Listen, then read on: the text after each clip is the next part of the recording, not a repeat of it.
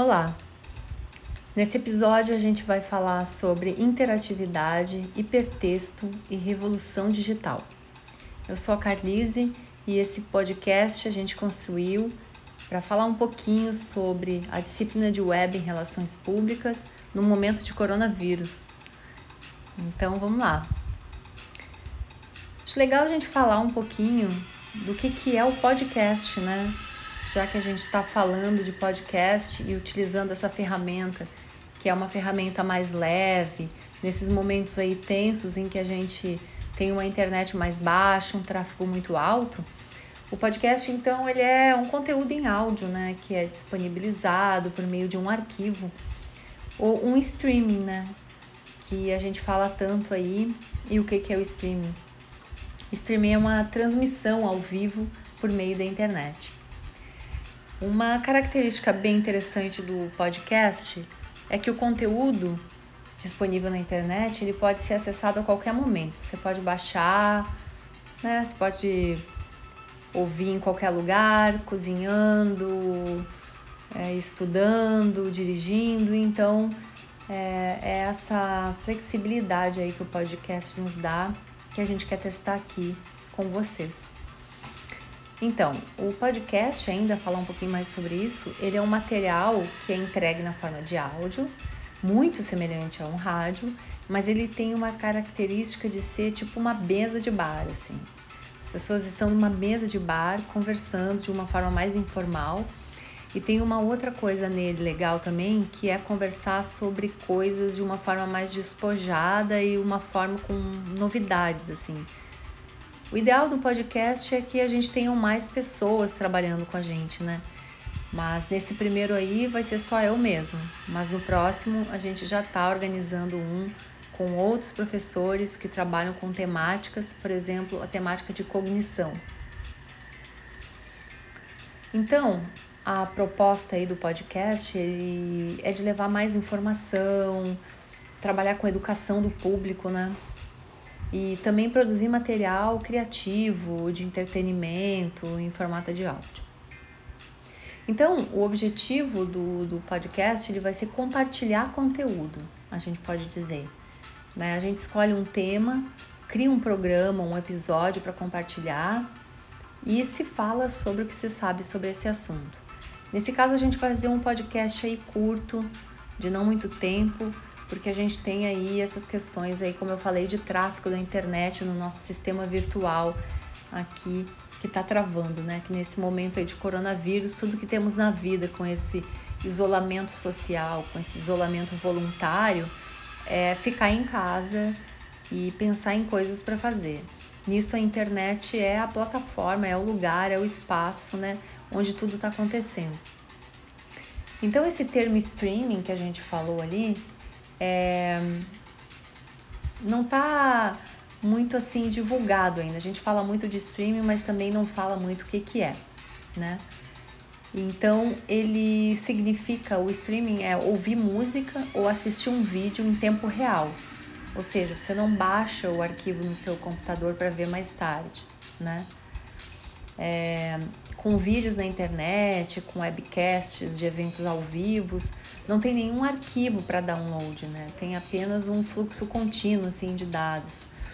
Então, uh, alguns espaços, né, vão preferir o streaming porque é mais difícil, né, é, para a maioria desses usuários salvar o conteúdo e depois distribuir legalmente. Então, o streaming é uma forma de proteger também a autoria, né?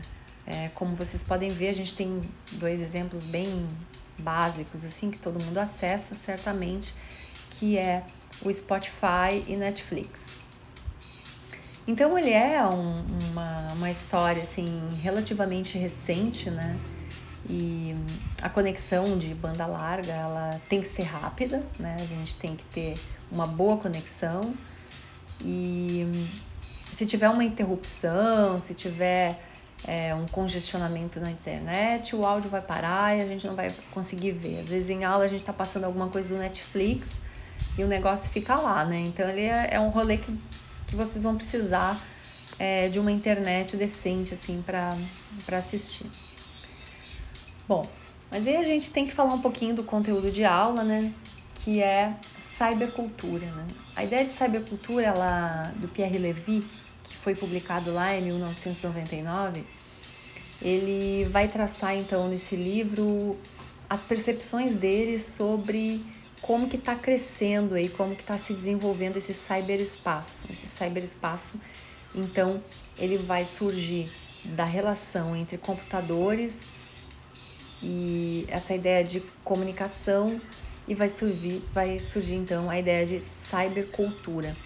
Então, a cybercultura é uma forma totalmente diferente do que a gente viu antes, né?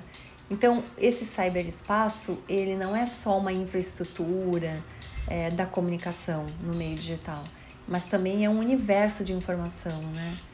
Então, um lugar onde todas as pessoas navegam e alimentam esse universo. Então, isso é muito importante, né? Então, a cybercultura, ela é um conjunto de técnicas, é, técnicas materiais, técnicas intelectuais, é, são modos de pensamento, são atitudes, são práticas que então vão crescer junto com essa ideia aí de cyberespaço, que é o que o Levi nos diz. Mas a gente vai falar aqui também um pouco sobre hipertexto, que é outra palavra que a gente fala, fala e ninguém sabe muito bem o que, que é isso. Né? Então, o hipertexto ele é um contexto um, associado, assim, dentro desse contexto das novas tecnologias da informação, e que a gente pode dizer que o hipertexto é uma escrita eletrônica. Né? Então, a diferença é a forma da escrita e não só a forma da escrita, né? Mas a forma da leitura, porque ele não é linear. Esse texto mais tradicional, né? A leitura ela vai, ela vai seguir uma lógica, vai seguir o que a gente diz uma linearidade. No hipertexto ele não vai ser linear, né?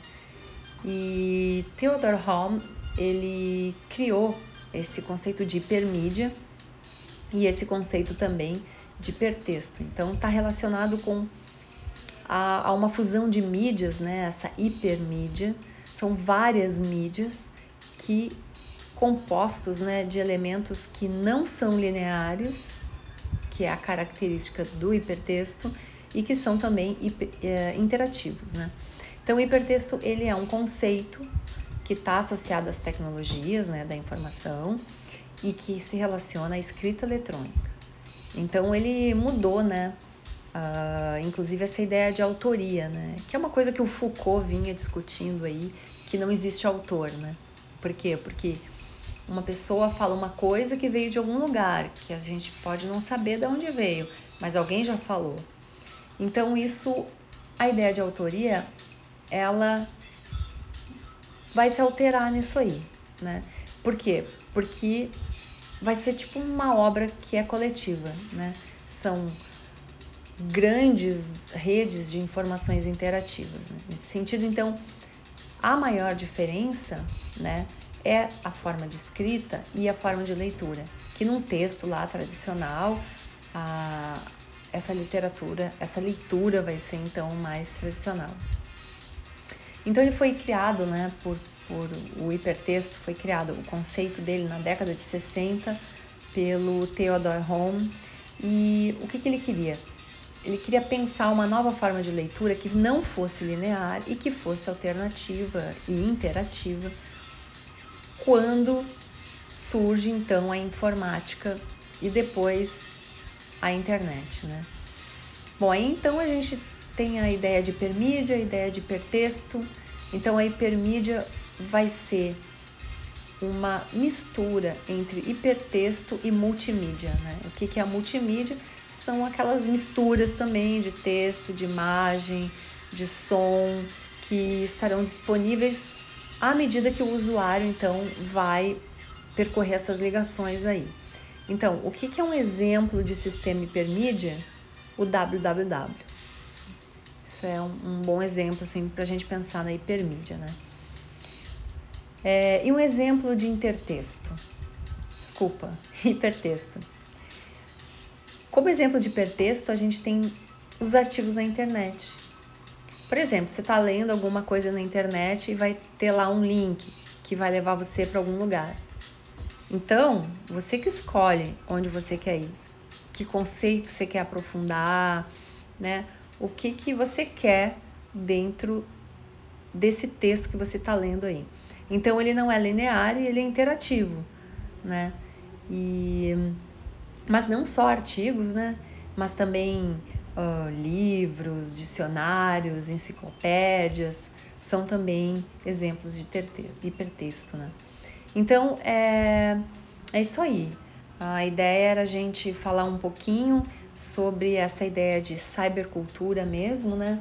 E tem um livro né, do professor Francisco Rudiger, que inclusive foi meu professor na Fabico, onde eu fiz a minha graduação na URGS, e ele tem um livro muito interessante, e esse livro dele tem aqui na biblioteca né, da, da nossa universidade, que se chama As Teorias da Cybercultura, Perspectivas, Questões e Autores. Então o Rudiger vai tratar é, dessas correntes teóricas aí, é, que vai falar sobre a discussão das práticas, das atitudes, das ideias que vêm surgindo em torno das novas tecnologias da comunicação, né? Então, lá em meados de 1990, tipo 1994, é, os computadores, então, e toda uma série de computadores portáteis, né, que, que aparecem como fenômenos novos no nosso cotidiano, né? Bom, é, então ele vai falar sobre a cybercultura, né? E ela vai dizer que essa cybercultura vai ser então entendida como uma forma histórica de cunho prático e cotidiano, né? Como está no livro dele, aqui estou lendo um pedacinho, cujas linhas de força e rápida expansão, baseadas nas redes telemáticas, estão criando em pouco tempo não apenas o mundo próprio, mas também um campo de interrogação intelectual pujante, dividido em várias tendências de interpretação. Então, é, existe todo tipo de opinião sobre a ideia de cybercultura, né? algumas mais é, empolgadas e tal, e outras mais críticas. E então a gente tem esse livro aqui, eu vou colocar ele à disposição para vocês, é, um capítulo, para que a gente possa, enfim, ler um pouquinho dele. É legal porque é, tem um rolê assim de trazer autores, né, que, que digamos que anteciparam a questão da cybercultura, como o McLuhan, né, que lá nos anos 60, então ele anunciou, vamos dizer assim, né, essa revolução nas comunicações. E então começam a surgir o que a gente pode dizer assim dos profetas, os porta-vozes, que nem o professor Rudiger está falando aqui e a ideia de tecnocultura, né, que o mundo então estaria vendo nascer. É, então a gente tem diversos, diversos autores aqui no, nesse livro do, do Francisco Rudiger e ele é bem interessante. Então é, essa cybercultura ela vai avançar né, no sentido de se tornar, digamos, conforme o Rudiger, uma matriz prática e espiritual em que se articulam as forças formadoras da consciência e do modo de vida né, contemporâneo. Então, é, diz que isso é muito mais do que a tecnologia, né?